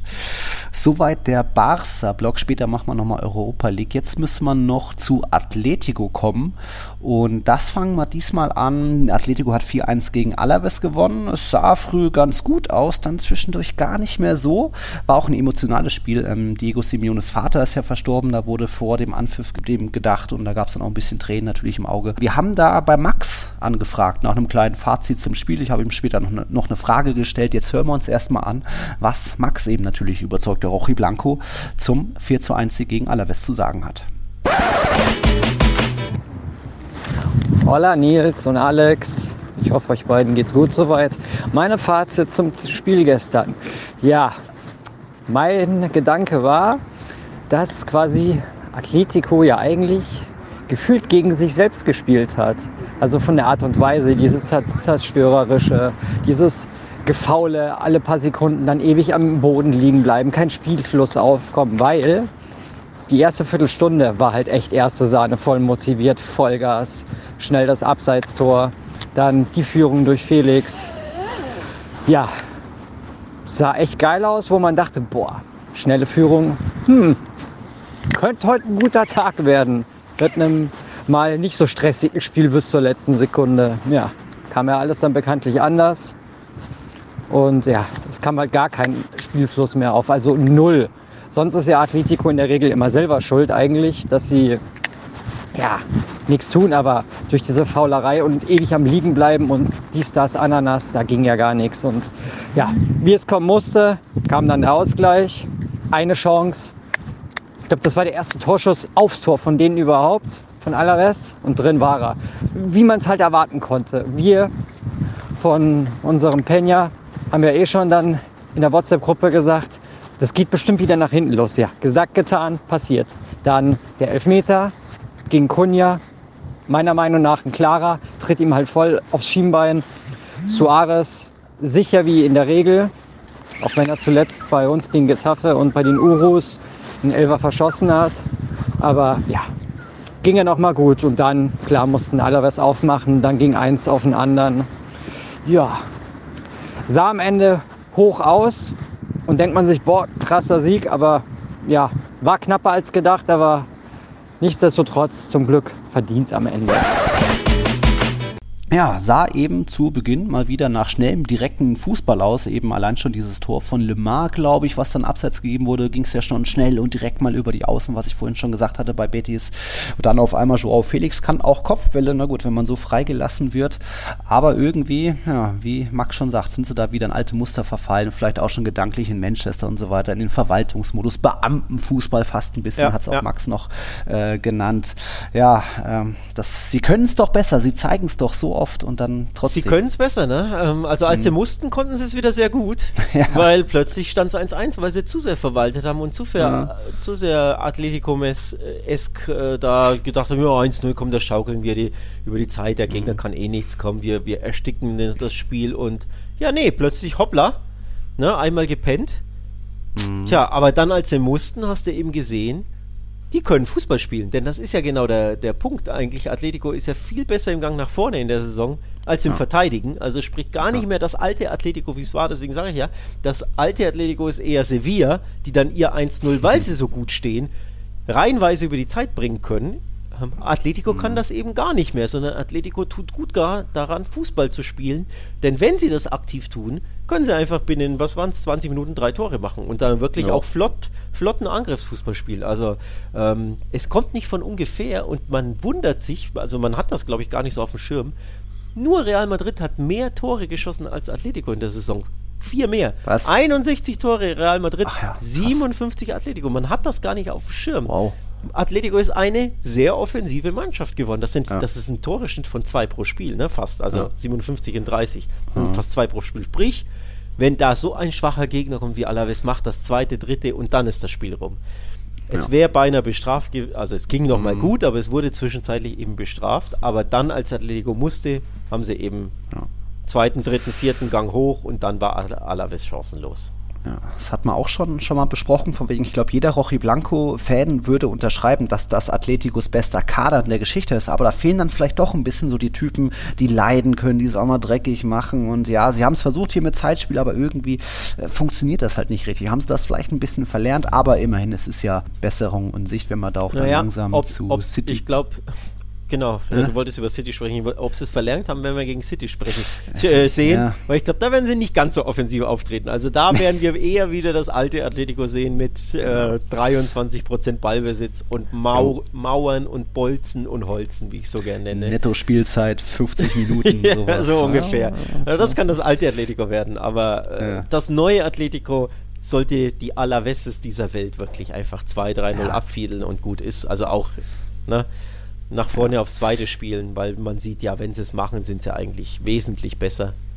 Warum auch immer wollen ja. sie es nicht mehr machen und das Spielermaterial ist da, selbst wenn die Starter es vielleicht nicht so hundertprozentig bringen, dann kann ja immer noch ein Joker kommen, das hat eben Kunja dann auf jeden Fall für die Wende gesorgt, nur dadurch, dass, äh, wie hat es Max formuliert, ähm, klarer Elfmeter, ja, ja hat Kunja ja, schon ja. sehr gerne angenommen, oder? Die, also die Stollen gerochen hat an seinem Schienbein.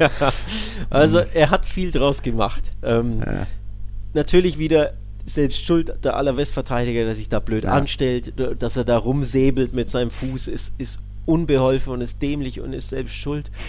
Aber wie Kunja da stürzt und schreit und fällt und also das ist ja Neymar-mäßig wieder. Ja. Ähm, und bei Neymar sagt auch jeder, der übertreibt ständig und das ist eine Diva mhm. und das ist ein Schauspieler und ganz ehrlich, Kunja macht da nichts anderes draus. Also er macht sehr, sehr viel aus einer minimalen Stollenberührung, mhm. glaube ich. Das heißt jetzt nicht, dass das kein Elfmeter ist oder dass das ein falscher Pfiff ja. ist, aber äh, schauspielerisch puh, war das schon Oscar-mäßig, ne? Und die waren mhm. ja erst neulich, also von daher passend irgendwo. Erst. Genau, die waren ja erst. Da gab es auch Ohrfeigen, hat auch vielleicht mal wieder Joao Felix verteilt gegen seine Kritiker. Da kann man schon sagen, das ist jetzt seine beste Saison bei Atletico. Natürlich hat er jetzt schon so viele Torbeteiligungen wie noch nie. Also äh, zehn Tore wettbewerbsübergreifend, sechs Vorlagen noch dazu. Und ähm, ich glaube, allein aus den letzten acht Spielen hat er sieben Tore gemacht. Da hatte ich auch nochmal ähm, Max gefragt, wie er so seine Meinung äh, zu Joao Felix ist, ob da vielleicht auch Antoine Griesmann irgendwie einen besonderen Einfluss hat. Also Mal gucken, was Max dazu sagt. Achtung. Dann zum Thema Felix, ob er jetzt angekommen ist. Ja, wir hoffen es doch. Also ich habe gestern mal nachgeguckt. In den letzten acht Spielen sieben Buden. Das ist schon stark. Und er hat ja seinen Rekord von den Toren und Vorlagen ja jetzt schon eingestellt. Obwohl noch halt, ich glaube, zehn Spiele hatte der letztes Jahr mehr auf dem Tacho in der Liga und hat es jetzt schon eingestellt. Also Chapeau, schon ordentlich. Und was ich mir gestern gedacht habe, ähm, Kunja macht den Werner und ja, Felix macht den Suarez, wie eiskalt der da abgestaubt hat zum 3-1. Ja, und ob er angekommen ist, ich hoffe doch. Also Griesmann ist ihm da auf jeden Fall eine Hilfe meiner Meinung nach, weil gleicher Spielertyp und unterstützt ihn halt in der Sache, unterstützt ihn halt auch in der Sache einfach. Und ja, macht es halt auch einfach. Viele Portugiesisch sprechende Spieler im Kader, alles und verletzungsfrei endlich. Und das ist ja immer so, wenn er verletzungsfrei ist und dann nochmal seinen Rhythmus kriegt mit von Anfang an spielen und nicht irgendwie die letzten 20 Minuten noch reinkommen, dann, dann läuft das ja auch. Und man sieht ja, es läuft.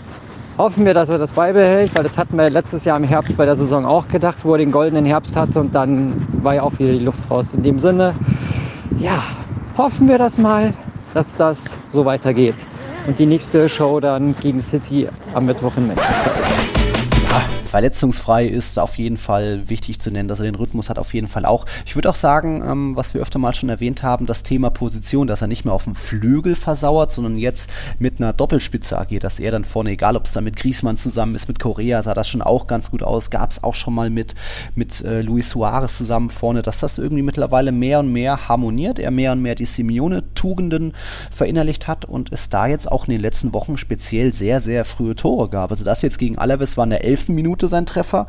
Cadiz davor dritte Minute, Betis sein Tor in der zweiten Minute, Osasuna auch dritte Minute und Manchester United wissen wir auch noch, das war auch so die siebte Minute rum. Also er startet gut in die Partien, ist voll da, hatte ja auch noch hier und da ähm, gegen Alaves ein paar andere gute Szenen. Also er ist irgendwie voll da mittlerweile.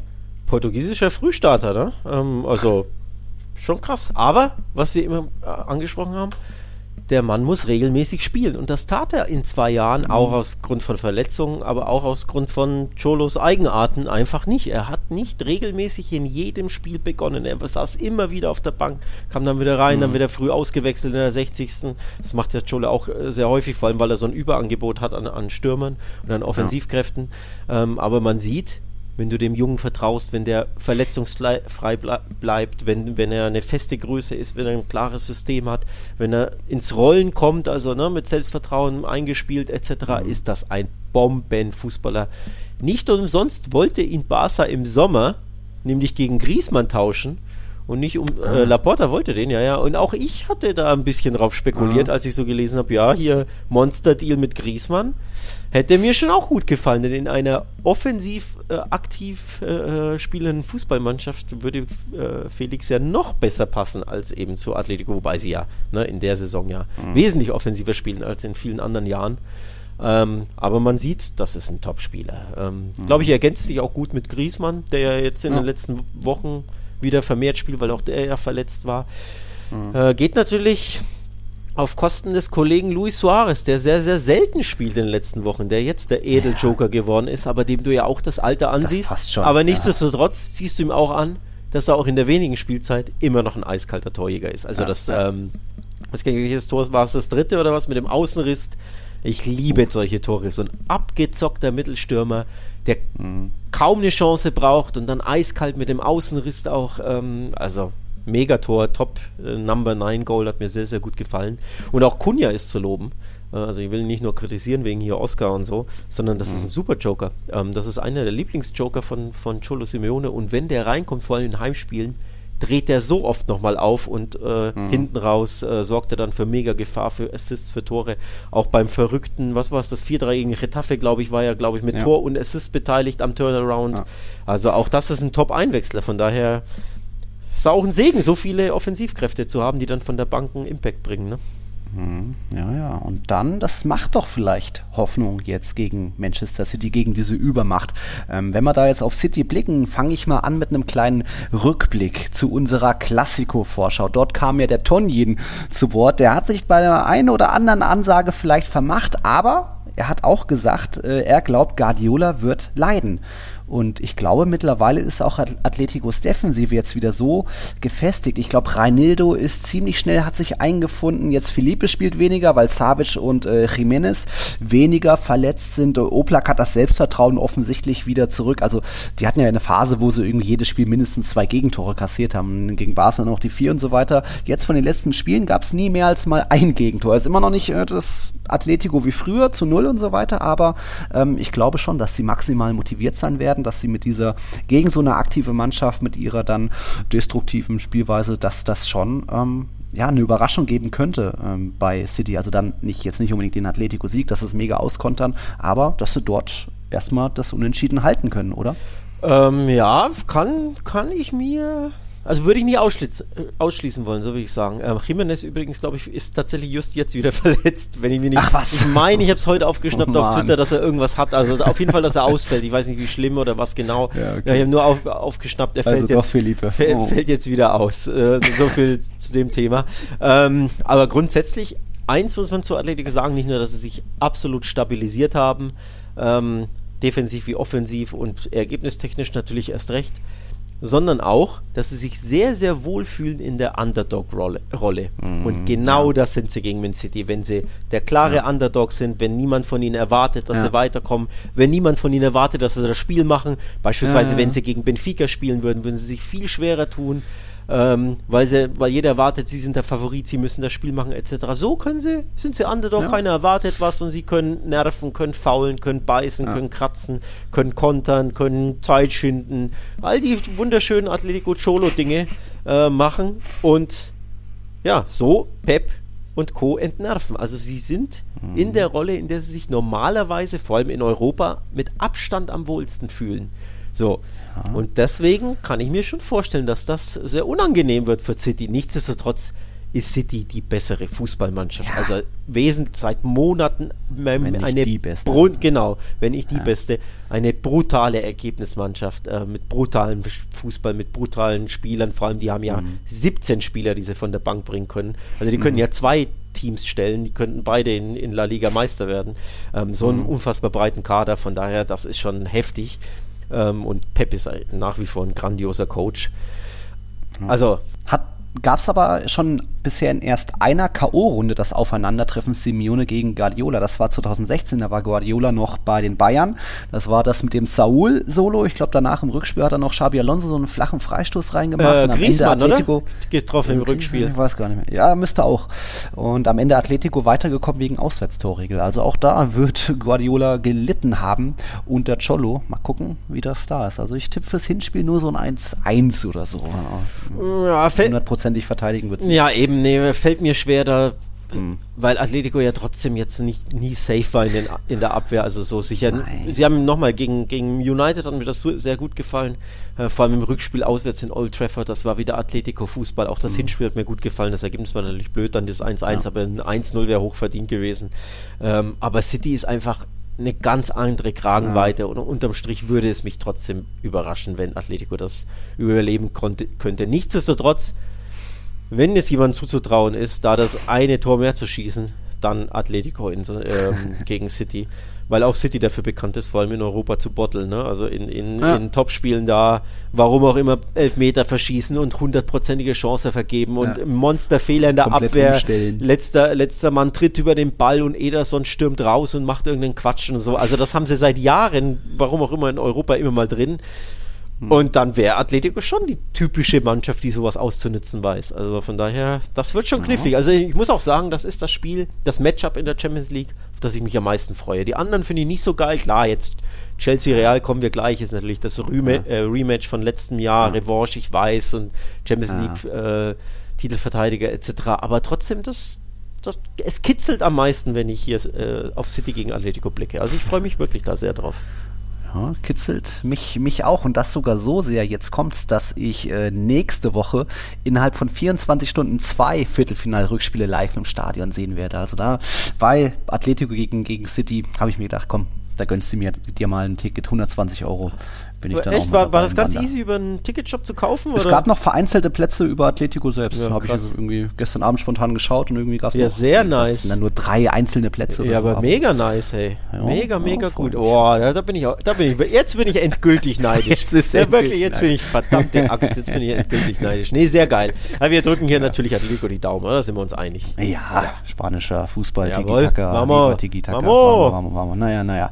Äh, ja, dann gibt es noch ein anderes Viertelfinalspiel, wo es Alex nicht so kitzelt. Und ich muss aber auch sagen, Chelsea, Real Madrid kitzelt mich erstmal nicht so, weil ich im Hinspiel, das kann man sich vielleicht sparen. Ich will jetzt nicht sagen, das wird der gleiche Angsthasen-Fußball wie in Paris, denn der Unterschied zum Hinspiel in Paris wird sein, dass Karim Benzema dabei ist, sprich es gibt schon mal ein, zwei Torabschlüsse, vielleicht mehr. Und das Mittelfeld kann nicht so katastrophal spielen, also Groß Modric können nicht so viele Bälle verlieren, das, das haben die noch nie wie in Paris, deswegen wird das schon mal besser sein, aber Real Madrid wird nicht auf Sieg spielen. Wichtiger ist, nicht zu verlieren im Hinspiel. Und da braucht man uns, glaube ich, nicht viel schönreden, ist, von wegen, dass es das furios wird. Das ist traurig, ähm, das zu sagen. Ne? Das ist ja. äh, fast schon beschämend für den Madridismo, wenn, wenn das, das der Mindset ist. Also, ja. tja, weiß ich nicht. Ähm, ich hoffe ja für den Madridismo, dass das Ancelotti nicht wieder so konservativ spielt, aber mhm. ich fürchte, du könntest recht behalten, ja.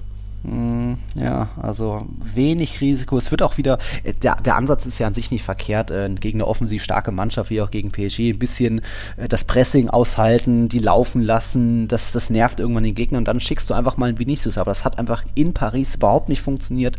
Im Rückspiel ist man auch mit dem Druck erst spät zurecht klargekommen und äh, es müssen eben ein paar Dinge verändert werden. Wie gesagt, Benzema wird starten, das ist schon mal ein Unterschied und wichtig wäre auch, dass kein Asensio startet, sondern Federico Valverde und das nicht nur, weil Valverde es mehr will und hungriger ist, sondern weil Valverde mehr Cavachal unterstützt. Der, das war ja auch so eine Schwachstelle gegen PSG in, Hin-, in Hin- und Rückspiel. Von dem her, es gibt Dinge, wo man als Madridista ein bisschen optimistischer sein kann, aber ähm, da jetzt viele Tore erwarten, zumindest nicht von Real Madrid, das das glaube ich nicht. Aber das macht es ja trotzdem noch offen, weil man, man, es ist einfach Strategie jetzt ohne die Auswärtstorregel. Irgendwie das Hinspiel überstehen, einfach nicht verlieren und dann ist im, im Rückspiel im Bernabeu mit dieser Magie und bla ist dann alles drin. Aber äh, es, ich habe schon äh, immer noch gehörig Respekt vor Chelsea nach diesem Halbfinale, auch wenn die in dieser Saison vielleicht nicht ganz so geil sind wie letztes Jahr unter, unter Tuchel, habe ich da immer noch ähm, hinsichtlich ihrer Geschwindigkeit, ihrer Qualität schon Respekt vor. Mal schauen, was das wird. Ja, ja, ja, gehe ich mit. Ja. Ähm, Einschätzung teile ich.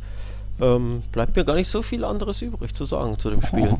Ja. Donnerwetter. Ne, ich glaube auch, dass äh, sie werden es darauf auslegen, dass es im Bernabeu wieder umdrehen quasi. Also mhm. entweder den, das Unentschieden in den Sieg oder eine 0-1-1-2 Pleite in einen Sieg. Irgendwie sowas ja. kann ich mir auch gut vorstellen. Ob es klappt, bleibt abzuwarten. Immer kommt man damit auch nicht davon, ne? aber ähm, ich glaube schon auch, sie werden es eher safe spielen und dann schauen, dass ja. im Bernabeu dann äh, ja wieder der, ja. der Geist des Bernabeu erwacht, so ein bisschen. Ja. Genau. Was traust du denn Villarreal zu gegen die Bayern? Ähnlich wie Salzburg, dass vielleicht das Hinspiel ein bisschen locker, zu locker angegangen wird von den Bayern, dass da vielleicht irgendwie ein, ein Unentschieden drin ist oder so. Rückspiel mal außen. Wobei das Hin nee, Hinspiel ist ein Villarreal von Ja, ja, Hinspiel ist ein Villarreal. Das Problem ist, die haben jetzt in La Liga drei der letzten vier Spiele verloren. Also die, ja, aber das ist, ja, aber trotzdem, das ist doch Emery.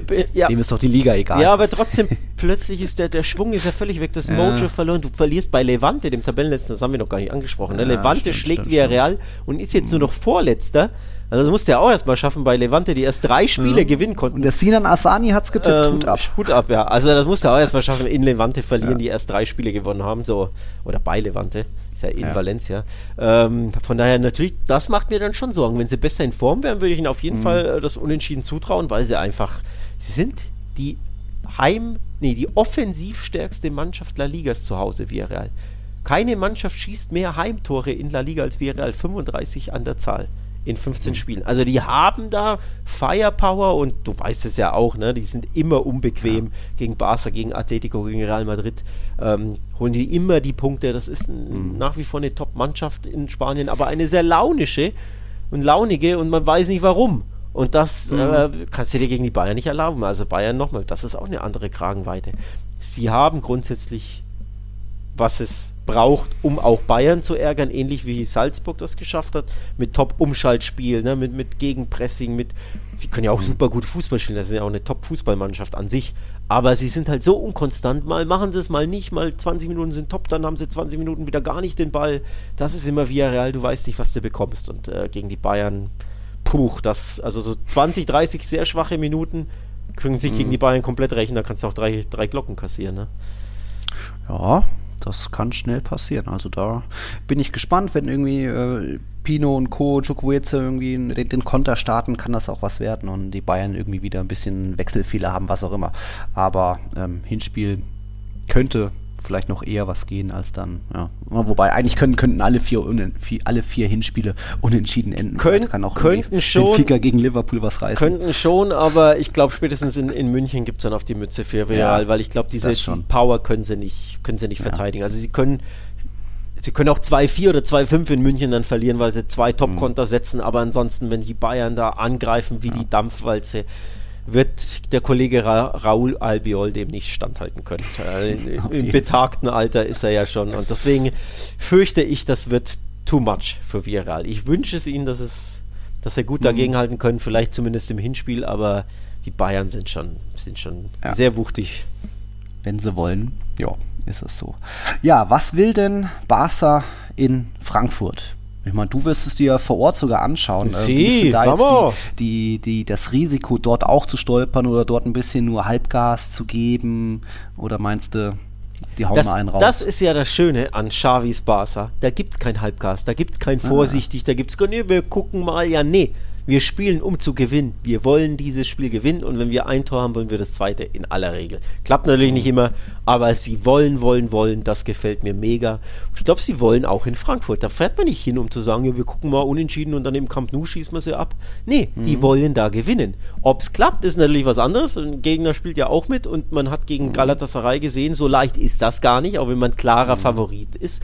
Und sie sind klarer Favorit gegen Frankfurt. Die haben jetzt, Alter, 0-0 gegen Fürth gespielt zu Hause. Ne?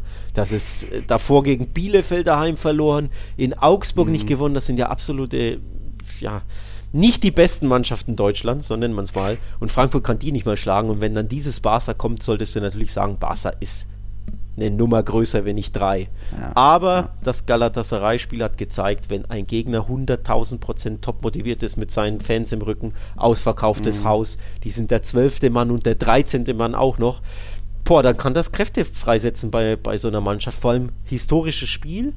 Das Krasse ist, es gab diese Paarung in Europa noch nicht. Noch nie uh.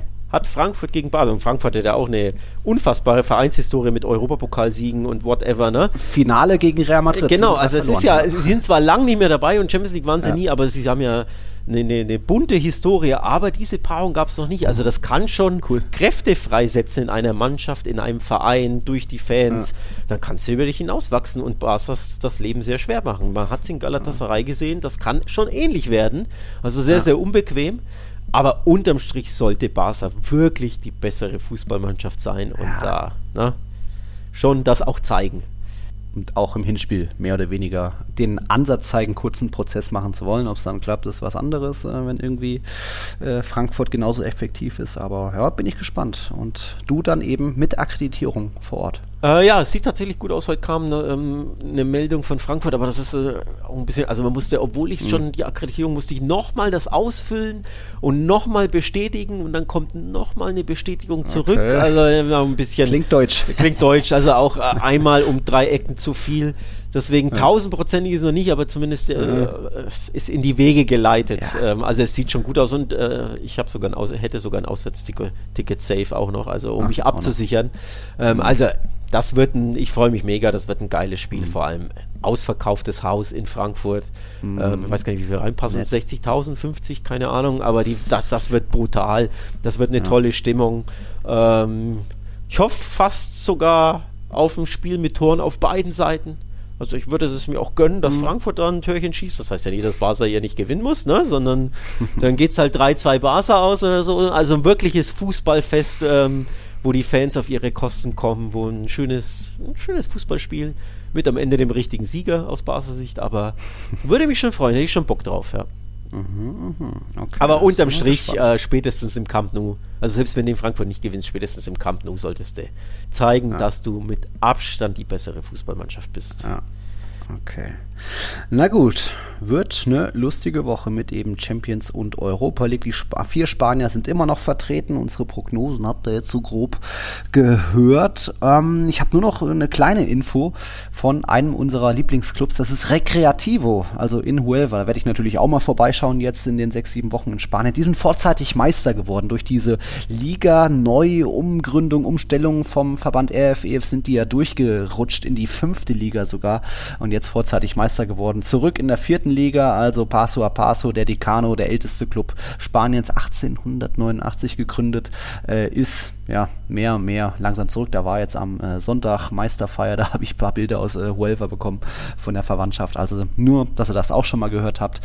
Und ähm, ja, jetzt gibt es dann bald wieder ein paar Eindrücke aus dem Stadion. Du musst dann natürlich auch was aufnehmen in Frankfurt. Ne? Oh. Tiki-Taka-Sticker nicht vergessen. Achso, aber den, den darf ich ja nur in die Kamera halten, oder darf ich den, darf man dich auch irgendwo hinkleben? Du machst das nie, ne? Du hältst das. Ja, das ver, kleben schon auch mal Das verschrumpelte Ding ist bei dir seit drei Jahren im Rucksack und überall dabei, aber du packst es nur aus, fotografierst es und dann packst du ihn wieder ein. Ne? Der Anstatt, ne? kommt mal in ein Museum, ah, der war schon überall. der war schon überall. Anstatt das Ding mal irgendwo hinzukleben, du Fuchs, ey.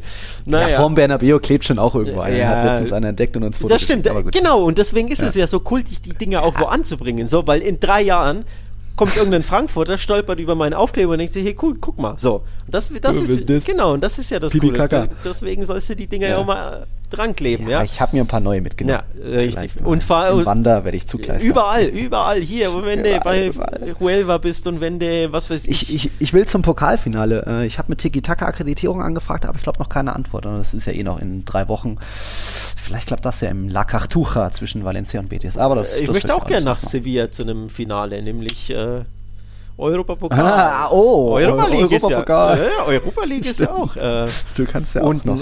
in Sevilla. Von daher, ja, da trifft ja. sich die Fußballwelt. Wer weiß. Ähm, kurzer okay. Nachtrag noch. Das ging Bitte. nämlich unter. Max ähm, hat nochmal eine Extrawurst rausgehauen. Er ist ja, er oh. ist ja Super League äh, ja. Supporter. Ja. Hat sich die Super League Kategorie geschnappt und deswegen gewinnt er natürlich, obwohl Super. er was zwei Wochen erst dabei ist als Supporter, gewinnt er an Prominenz. Er hat noch eine Transfergerüchtfrage. Ähm, und zwar will er was zu Dybala wissen. Der verlängert seinen Vertrag bei Juve nicht, weil Juve ihn, obwohl er bleiben möchte, nicht mhm. haben will. Und äh, es heißt wohl, ja, wenn er jetzt schon weg muss äh, aus Turin, möchte er am liebsten nach Spanien. Und dann schreibt Max, zu Atleti könnte er passen, meiner Meinung nach, weil man auch ohne Neuner spielen kann, siehe Felix und siehe Griesmann zuletzt. Nur, naja, das Gehalt halt. Wenn Luis Suarez mhm. gehen sollte, könnte man das 1 zu 1 ersetzen, plus den Platz im Angriff dann quasi aus seiner Meinung mit Dybala bestücken. So, was sagen wir dazu? Ich würde sagen, grundsätzlich vielleicht ja, aber das ist halt wieder kein Neuner. Und wenn Suarez ja. schon geht, braucht ja. Atletico. Du brauchst einen Killer. Du brauchst einen Killer, du brauchst einen Neuner. Sie haben ja. zu viele von diesen Halbneunern, ja. von diesen hängenden Neuner. Genau, Felix, genau, genau, Griezmann, Cunha, äh, Angel Correa. Das sind einfach hm. vier hm. Spieler, die alle die hängende Spitze geben. Also der zweite Stürmer neben den echten. Aber den einzigen hm. echten, der ist 35 und der wird jetzt wahrscheinlich gehen in Suarez. Also wenn neuer Stürmer, würde ich sagen, dann brauchst, du, brauchst du, nein, den nicht, aber dann brauchst du einen richtigen Neuner. Deswegen Dybala ja. Würde dann nicht passen für mich zur Atletico. Ist auch ja nicht so, so, so, so laufstark und so kampfstark. Ne? Ist ja eher ein mhm. Wusler, so im Ballbesitz ein bisschen. Also, ähm, ja. Zu Barca passt er, finde ich, auch nicht, weil die Position es bei Barca nicht gibt. Xavi will ja mit echten Flügelspielern mhm. spielen, im 4-3-3, ne? Dem, die Dembélés dieser Welt. Ähm, da passt er auch nicht. Deswegen sehe ich da nicht viel Platz, um ehrlich zu sein. Äh, vielleicht doch bei den Blancos, weiß ich nicht. Och, das ist ja dann auch irgendwie immer noch diese Benzema-Position, so einer, der nicht ständig im Strafraum Nee, das wäre ja also. diese Asensio-Position, dass du sagst, so halb rechts hängen, ja. so ein bisschen, zieht gern nach innen, toller Schuss. Also am ersten so mhm. Asensio vergleichbar. Ähm, mhm. Aber Ja, weil, da kommt der Mbappé. Ja, naja, weiß ich nicht. Also schwierig. Ähm, umsonst geschenkt. Oh, meinetwegen kann der Gladiator sich da mal äh, im Bernabeu äh, vorstellen. Aber oh, so richtiges Match ist es für mich noch nicht. Mal gucken, was dann noch wird. Am, am Ende finden, finden die doch noch irgendwo eine kleine Gehaltserhöhung oder so. Schauen wir mal. Jo, äh, ich glaube, wegen unserer nächsten Folge müssen wir dann gucken, weil ich habe nächsten Montag ja schon wieder Champions League Stress, Stress. Da ist ja am Dienstag dann das Rückspiel, aber das kriegt man dann schon irgendwie hin. Da werden wir euch auf dem Laufenden halten. Ähm, ja, war eine lustige, bunte Folge. Danke fürs Einschalten. Im Moment, du moderierst hier noch nicht ab hier. Wie, äh, hinten raus, wie schaut es bei Kicktipp aus? Die Tiki-Taka-Tipps? Das willst du verschweigen? Mann. Ja, ja. ja aus ja. gutem Grund will er es verschweigen. Der Herr Kern liebe Hörer, ist aus den Top 15 gepurzelt. Rang 16, vier Plätze verloren, Nils Kern. Das sieht nicht mehr gut aus. Seit ähm, Louis da ist, geht's bergab. Das sieht überhaupt nicht mehr gut aus. Und Erzrivale Troika auf Rang 6. Ich bin nur noch 15 Punkte vom äh, Topplatz entfernt, von, von Rang Paul. 1. Paul hat den ja. natürlich immer noch in der Seite, ich weiß gar nicht wie viele Spieltagen. Ja. Aber der Simon 78er, der 87er, mhm. ist nur noch einen Punkt dahinter. Auf ja. Rang 2. Also richtig schön kuschelig an der Tabellenspitze. Mal, ja. mal schauen, ob ich mich Unser Kumpel Fipsi ist Dritter mittlerweile. Ja, mal, mal schauen, hat sich auch hochgemausert. Mal schauen, ob ich, ob ich das so ein bisschen hinkuscheln kann in den nächsten Wochen. Also ich habe auf jeden Fall 17 mhm. Punkte geholt. Ähm, wer, hat, wer hat das Ding gewonnen? 20 Kareem. Kareem the Dream mit 20 Punkten spielt das, wobei heute ist ja noch ein Spiel, ne? Real ja. Sociedad Espanyol zu ja. später Stunde. Da Wenn ihr das hört, ist es wahrscheinlich schon vorbei. Ja, das stimmt, aber zu später Stunde, ne? Ja. Das, das fehlt dann noch. Aber spannend. Also ich habe jetzt spannend. genau 400 Punkte, so wie Luis Martins auf Rang 5. Also ich sag mal so, Herr Kern, äh, aus gutem Grund will er hier das Gitarre-Tipp Ziel ist nur noch Top 10. Ey, das ist echt, ja, es, es tut weh, dich so weit vor mir zu sehen. Nach der Hinrunde auch, äh, gebe ich zu. Tja. Na gut, mal schauen, vielleicht kann ich da noch mal was. Hm. Es sind ja noch genügend Spieltage, es kann sich ja, es kann sich ja schnell drehen. Ja, acht Spieltage, das ist äh, eigentlich schon die Meisterschaft für Real. Ich habe 19 Vorsprung auf dich. Schauen wir mal, schauen wir mal. Ja, gut, also da Glückwunsch an Karim, an Paul, auch an den Alex und so weiter. Hm, ihr Tippmonster. Ich gehe mir jetzt mal draußen irgendwo eine Kanja holen oder nochmal ein Bocadillo de Calamares, Edge. Und dann hören wir uns nächste Woche mit vielen Eindrücken aus den Stadien. Also, liebe Leute, danke fürs Einschalten. Hasta la próxima. Ciao, ciao. Ciao, ciao.